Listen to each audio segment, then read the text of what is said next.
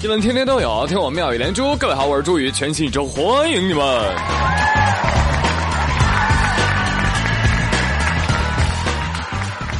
昨儿不是周末嘛，然后我就跟几个同学啊去参加了场婚礼。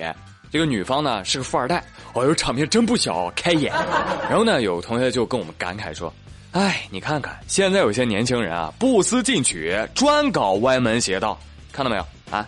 我们经理家这两百多斤的丑闺女结婚啊，那帮年轻同事就使劲上前拍马屁，昧着良心说：“哎呀，新娘真好看，真苗条，不就是想给自己找个升职加薪的机会吗？”堕落功利，哎，不说了，司仪叫我去拜堂了，哥几个好吃好喝啊，一会儿来陪你们。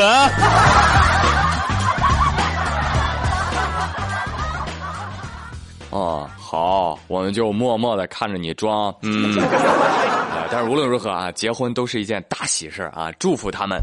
而远在武汉，这甭管天上是下雨还是下刀啊，该结的婚谁都拦不住。最近武汉不是连降暴雨吗？二号的时候，二十五岁的小伙子李胜平，人他迎亲就遇到麻烦了，他媳妇儿娘家在麻城。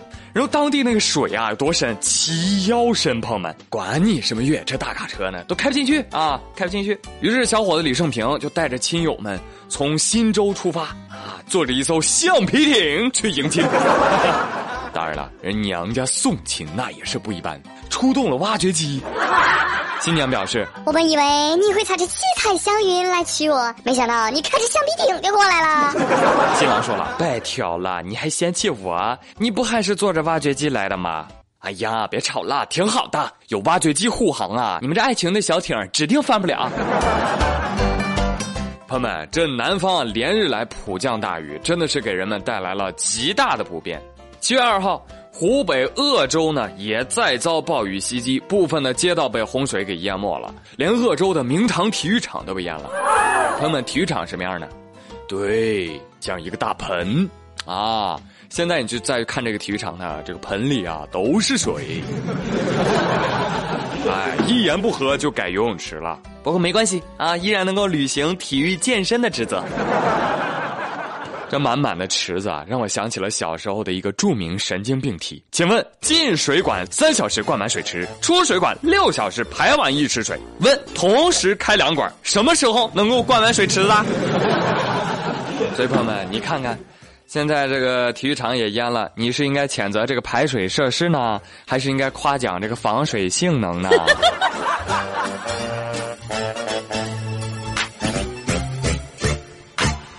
最近这几天啊，不仅是大雨嘚瑟，妖风也跟着肆虐。前两天嘛，云南丽江那儿有个景区，听说他们办了一场大赛——吃辣椒大赛，吸引了很多游客的参与啊啊！经过层层选拔呢，最终有九名吃辣高手是进入到了总决赛。这总决赛可是不一般啊，朋友们。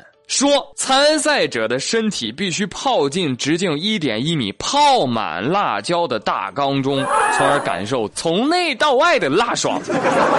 哎，你不但要能吃辣，你身体还得经受得住辣。最终，四川成都的索先生以两分钟吃了四十七个辣椒的成绩，赢得了二十四 K 黄金打造的金辣椒。叮，就那么一丢丢。我说索大哥呀，你这个一丢丢的小金辣椒卖了，够看肛肠科的吗？啊！哎呀，现场有的辣妹子哈，坐这大缸里面，辣的都哭了啊，双手就直揉眼睛啊。妹子，你现在出院了吗？来，继续带你们感受妖风肆虐体育圈啊！再去国外看看，芬兰啊，这两天也举办了一个大赛，叫“二零一六世界杯老婆大赛”。最棒的不是这个比赛，是这个规则。规则说了，丈夫可以与自己的妻子一同比赛，也可以借来邻居的妻子参加比赛。哎呦呵，一个个老爷们儿啊，扛着或自己或他人的媳妇儿，在赛场上努力拼搏，挥洒汗水。回头想了想，这个赛制的规则还真是很科学呢。你想啊，你扛别人的老婆跑是吧？她老公拿着菜刀后面追，肯定能得第一名。好，继续来刷新啊！要说这个作妖界的后起之秀呢，刚刚放假的小学生绝对称得上是作中高手。话说浙江宁波有个熊孩子啊，这两天在家闲的没事突然发现他们家哎有个剩下来的水管套，就是 T 型的那个水管的套筒。啊，就负责接两个管道的中间那玩意儿。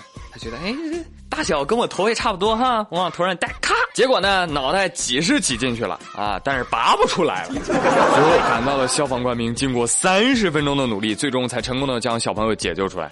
拔拔拔萝卜，小朋友，你看，你看你脖子有没有拔长？孩子，你原谅我不厚道的笑了。哎，这是我见过关于豌豆射手最敬业、年龄最小的 coser。不是我说，你有些熊孩子啊。是不是放学太早，作业太少啊？啥人都想往头上放的啊？看以前的新闻，有头顶垃圾桶的，头顶痰盂的，头顶尺子的，放都能放进去，拔都拔不出来。你说我们消防叔叔每天得整多少熊孩子？哎，对了，这个消防叔叔赶到之后用了三十分钟才把这小孩头拔出来。哎，是不是去了之后先笑了十分钟啊？好了，朋友们，今天的妙连珠就给您乐呵到这儿，我是朱宇，感谢您的收听，咱们下周同一时间再会了，拜拜。